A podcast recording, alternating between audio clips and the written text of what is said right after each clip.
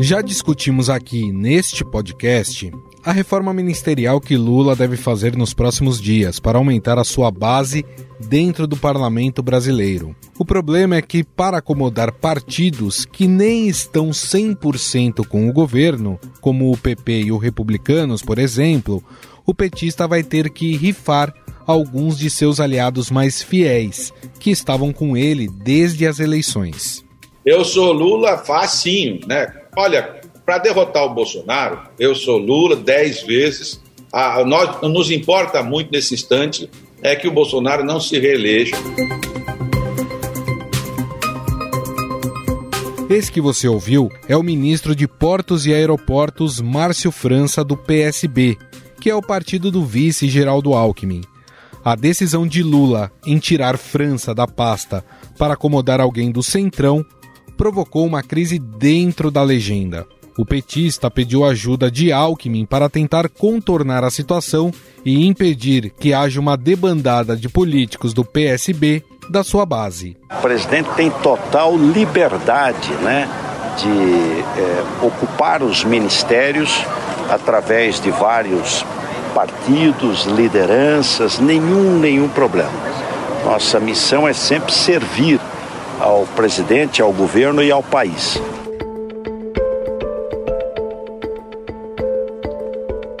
O próprio vice-presidente pode ser rifado do Ministério do Desenvolvimento, Indústria e Comércio Exterior para acomodar novos aliados de Lula ou até mesmo Márcio França.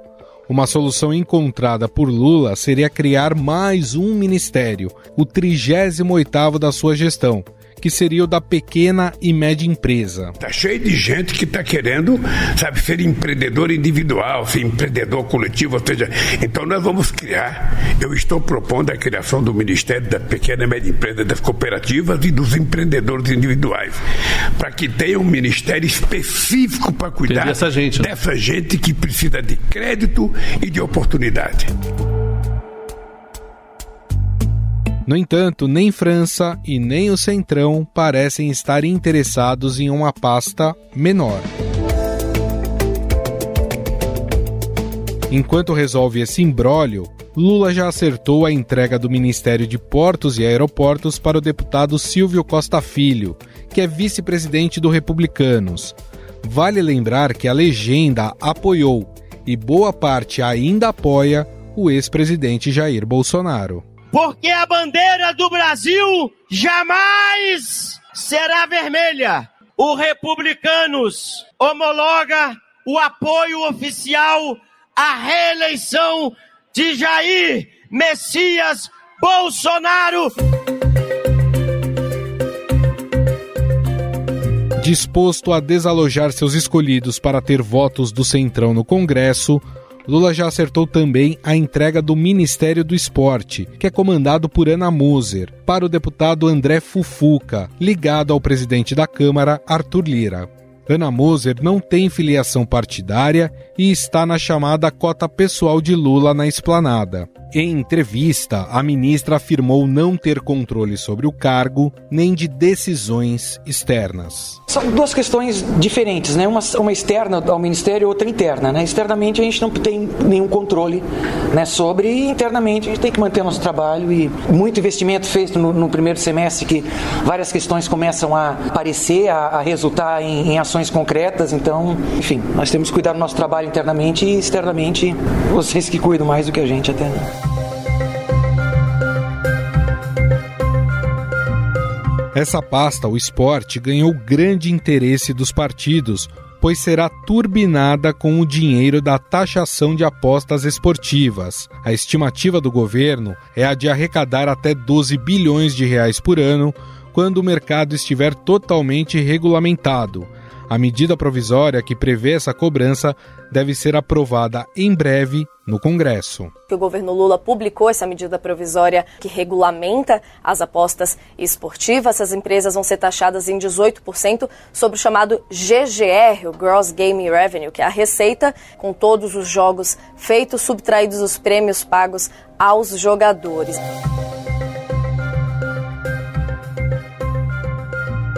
André Fufuca, cotado para assumir essa pasta, é líder do PP na Câmara e muito próximo do presidente do partido, senador Ciro Nogueira, que foi ministro da Casa Civil do governo Bolsonaro.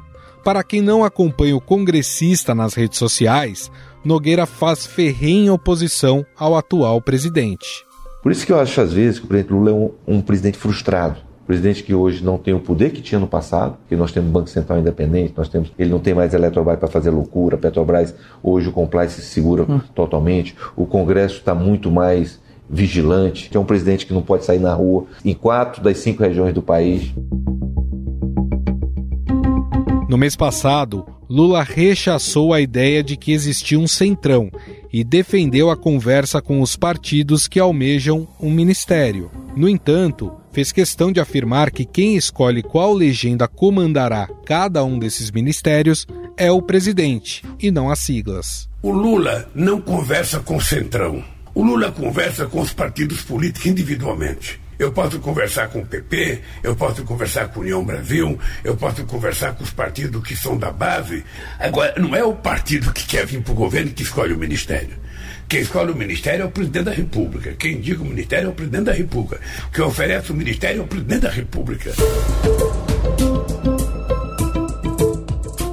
Em 20 segundos, voltamos a falar sobre a dança das cadeiras na esplanada dos ministérios, batendo um papo com o cientista político da Tendências Consultoria, Rafael Cortes. Estadão Notícias. Os desafios para a construção das cidades inteligentes e as novidades dos setores da engenharia e da agricultura foram temas do segundo simpósio Cidades Inteligentes, realizado pelo CREA-SP em parceria com o Confea e a Mútua SP. Quer saber mais? Ouça em nossa série de podcasts aqui no canal Estadão Notícias.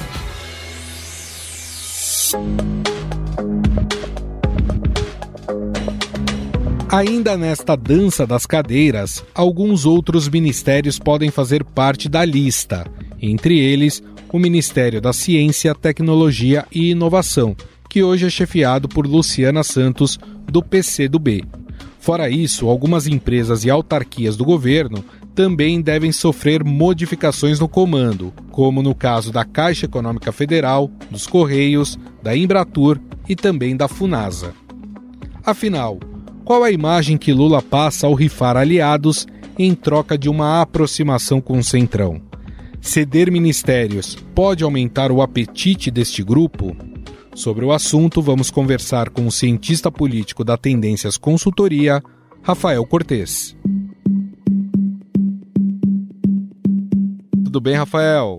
Tudo bem, Gustavo. Muito obrigado pela, pelo convite. É um prazer, mais uma vez, estar com a audiência da Rádio Eldorado. A primeira pergunta, Rafael, é exatamente essa: qual é a imagem que Lula passa ao rifar aliados em troca de uma aproximação com o Centrão, inclusive colocando ministros, né, políticos de partidos que não estão lá 100% com ele? É um pragmatismo. Né? Acho que, Gustavo, a reforma ministerial de fato ataca um problema central na articulação política do governo, mas esse pragmatismo que a gente pode até ir conversando ao longo do tempo do quais os efeitos esperados dessa decisão em termos de governabilidade, mas de todo modo pensando na imagem, né, na, na sua pergunta, é uma decisão pragmática, mas que tem custo reputacional não desprezível.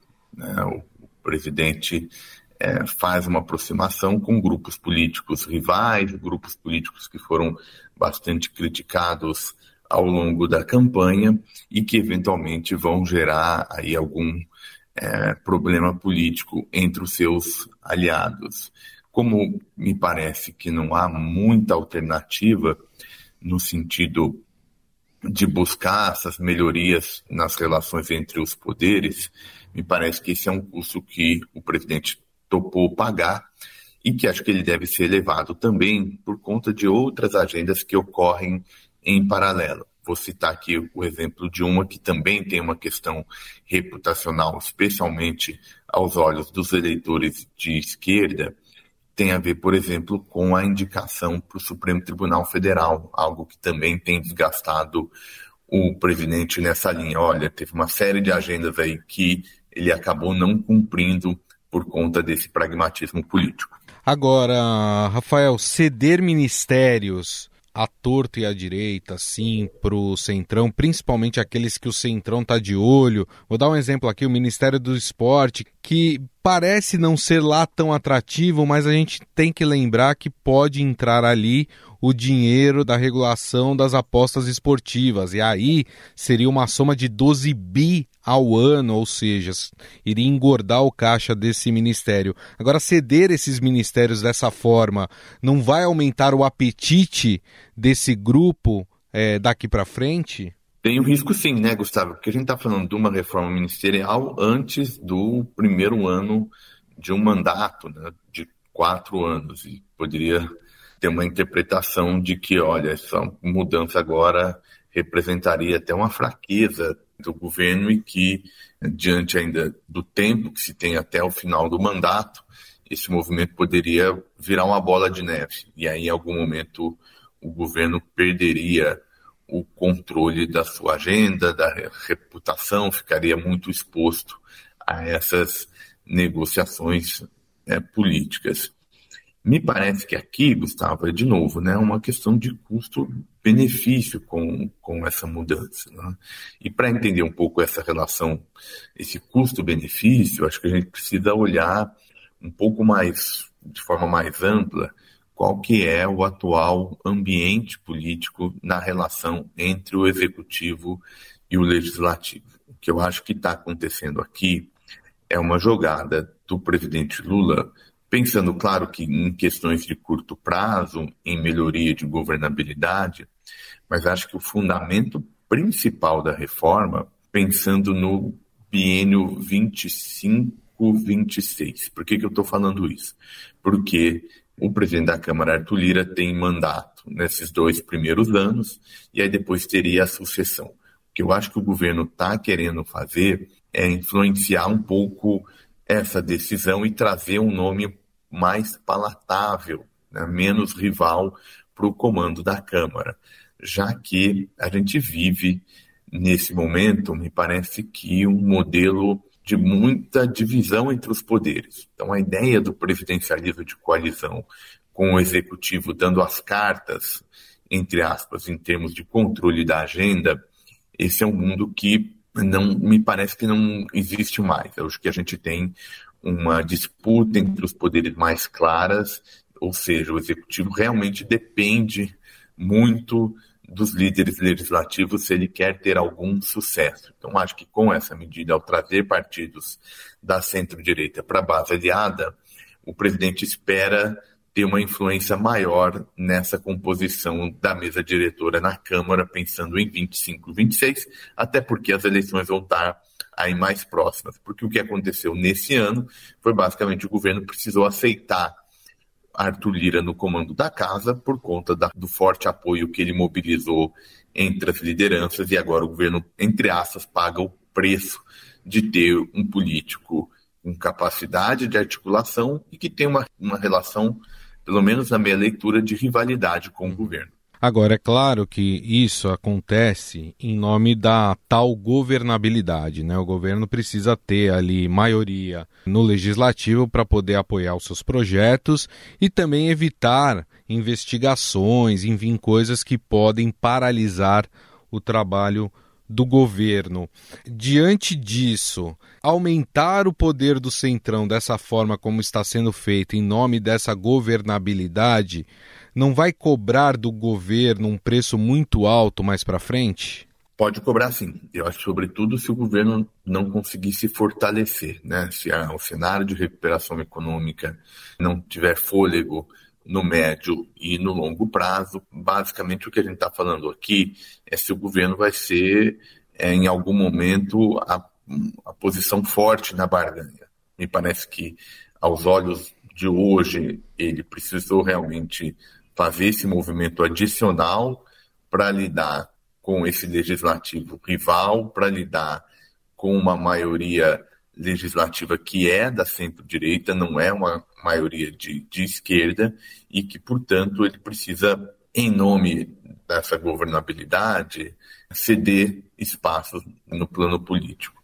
Passado esse primeiro momento da reforma, a força do governo nessa barganha vai depender do que o governo consegue extrair em termos efetivos dessa coalizão agora dinamizada né, por novos partidos. Fundamentalmente, só o PL de partido relevante vai ficar fora da base aliada. Se ele consegue extrair questões importantes, concretas e que vão ajudar na retomada da economia, ele pode chegar lá na frente mais forte. E aí, governo forte, presidente forte, atrai forças políticas e ele pode ter uma posição melhor nessa barganha com o legislativo. Agora, o risco, de novo, ele está aumentando a base aliada, mas ele também está aumentando o grau de divisão interna dessa coalizão. E aí, nesse sentido, é que ele pode não ter os frutos esperados em termos de governabilidade e aí ficar com o custo de ter cedido espaço no seu governo sem ganhos mais concretos. E aí entra um outro ponto, porque para você colocar, integrar esses membros do Centrão dentro da esplanada dos ministérios, você vai precisar tirar aliados e alguns desses aliados que estiveram com Lula desde a época da campanha eleitoral. Isso não pode acabar criando, Rafael, uma oposição inesperada de partidos que até então eram aliados de Lula. E aqui eu cito até o partido do vice-presidente Geraldo Alckmin, o PSB, até porque Márcio França vai perder o Ministério do, de Portos e Aeroportos. A gente pode esperar uma, uma oposição inesperada? Aqui, Gustavo, eu sou um pouco mais conservador, vamos colocar desse jeito em relação às chances dessa oposição inesperada se fortalecer e vier eventualmente a comprometer o projeto do governo Lula, que basicamente falta de alternativa mais relevante, né, de qual caminho essas legendas poderiam seguir, pensando aí no médio e no longo prazo e entendendo aí construção de um projeto, pensando lá em 2026. Esses partidos eles têm uma bancada não tão expressiva, eles estão dentro, digamos assim, ou pelo menos mais próximo do campo da esquerda, campo que o presidente é quase que um monopolista. De fato, essas legendas não têm realmente muito poder de barganha para é, demandar espaços maiores, dado que eles não entregam, ou pelo menos não na magnitude esperada, votação é, para tocar a agenda do governo. De novo, né, só com a coalizão eleitoral que deu apoio ao Lula, a gente está falando alguma coisa em termos de ordem de grandeza entre 130 150 parlamentares na Câmara, o que é muito distante até da maioria simples, né? quanto mais de é, questões que precisam de quórum qualificado. Então, esse movimento rumo à centro-direita é um movimento natural e a questão é até onde vale a pena ir. De todo modo, imaginar a manutenção de uma ampla coalizão, como nós estamos falando, a só a coalizão eleitoral tinha uma dezena de partidos formalmente ligados ao governo. Se a gente soma esses que vieram a partir da montagem do Ministério, a gente está falando aqui de uma coalizão é, muito ampla. Difícil imaginar que vai ficar todo mundo feliz e satisfeito chegando lá nas eleições, primeiro em 2024, para as capitais especialmente, mas depois pensando nas eleições estaduais e, logicamente, na competição nacional. Vai ser muito difícil manter todo mundo junto nesse barco. O que ainda ameniza um pouco o risco para o governo é a falta de alternativa também na direita. Com a inegibilidade do ex-presidente Bolsonaro, tem ali um, um, jogo muito incerto. O que, que esses partidos vão fazer? Em paralelo a esse movimento, o governo pode explorar o fato de que essas legendas não têm força para fazer oposição, ainda mais sem um nome para ser alternativa ao presidente. Então, enquanto não tiver um nome, o governo acho que consegue ainda minimamente extrair aprovação, extrair governabilidade dessa reforma. Bom, para quem estuda ciência política ou para quem é um interessado pelo assunto, sabe que essas mudanças, essas reformas ministeriais, elas independem de governo, de ideologia, elas fazem parte da democracia, vamos dizer assim, ou da nossa democracia, para que você consiga ter o mínimo de governabilidade. No entanto, sempre quando há essas trocas e aí você vê partidos, eu quero esse ministério porque esse tem mais dinheiro, eu quero isso, eu quero aquilo, sempre nos remete aquele processo do mensalão, que é completamente diferente, que no mensalão se pagava, se dava propina para que parlamentares apoiassem o governo. Mas é, essa ceder ministérios dessa forma ou ceder emendas, isso também não pode ser considerado uma espécie de mensalão legalizado? Essa é uma boa pergunta, Gustavo, porque, no fundo, o que nós estamos tratando aqui? Né? Nós estamos tratando de partidos políticos num sistema multipartidário que disputam o voto do eleitorado para obter espaços dentro do sistema político. No caso em questão, nós estamos falando do poder executivo federal e nós estamos falando de uma ampla coalizão partidária. Essa talvez seja a principal diferença da democracia brasileira com outros sistemas que formam e que funcionam com base na construção de coalizão. É raro é, um país que não precise construir coalizão, que o governo não precise construir coalizão. Então, no fundo, uma questão é quais os recursos são legítimos nessas negociações partidárias. Né? O que, que a gente deve,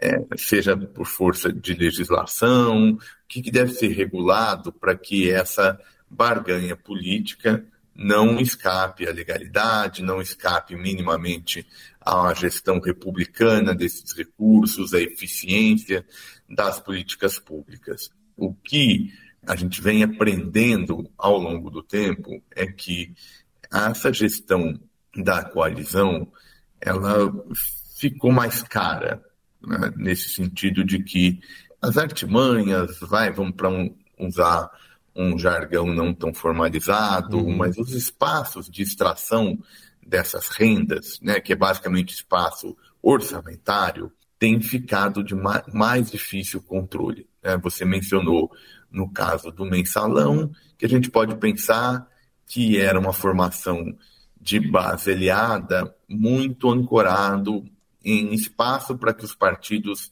encontrassem doação de campanha algumas vezes legalizadas, outras vezes nem tanto legalizado, esse processo de mobilizar recurso para a campanha. Quando apareceu o chamado petrolão, ficou também explícito o papel das estatais nesse processo de formação de base aliada. Novamente, uma parte desse movimento completamente dentro da lei, mas uma parte escapa à legislação mais formal. Nesse atual momento, Gustavo, acho que a gente tem muito a questão da liberação das emendas parlamentares. Né? Acho que esse é o grande tema que voltou com força. Para quem está ouvindo, vale lembrar a CPI dos chamados anões de orçamento, lá atrás, quando a gente ainda estava é, conseguindo construir esse modelo da Constituição de 88, era uma, basicamente uma questão de liberação de emendas isso parecia ter ficado um pouco controlado com a retomada do chamado orçamento secreto. A questão da liberação das emendas voltou à tona e, de fato, essas negociações envolvendo vários partidos, essa ambição dos parlamentares em controlar a liberação de recursos coloca em xeque um pouco essas questões. Uhum. É, transparência, prestação de contas, legalidade, uso republicano desses recursos. Então, acho que é algo que a gente precisa estar tá acompanhando e que no futuro pode ser o canal desse desgaste reputacional de um governo que tem os seus ministérios, os seus ministros, eventualmente envolvidos em aplicação ilegal de recursos políticos. Bom, nós ouvimos o cientista político da Tendências Consultoria, Rafael Cortes, que mais uma vez gentilmente bateu um papo com a gente sobre esse tema importante que é a reforma ministerial. Rafael, queria te agradecer mais uma vez, muito obrigado. Eu que agradeço, Gustavo, a todos os ouvintes, estou aqui à disposição e a gente segue conversando aí sobre temas políticos que em alguns casos não parecem afetar a nossa vida de forma tão direta, mas que quase sempre ele tem uma repercussão importante aí para a vida do cidadão que é afetado como o Estado funciona e produz políticas públicas. Muito obrigado e estou à disposição. Estadão Notícias. O Estadão Notícias desta quarta-feira vai ficando por aqui. Contou com a apresentação minha, Gustavo Lopes. O roteiro, produção e edição são minhas, de Jefferson Perleberg e Gabriela Forte. A montagem é de Moacir Biasi. Mande sua mensagem ou sugestão para o nosso e-mail podcast@estadão.com. Um abraço e até mais.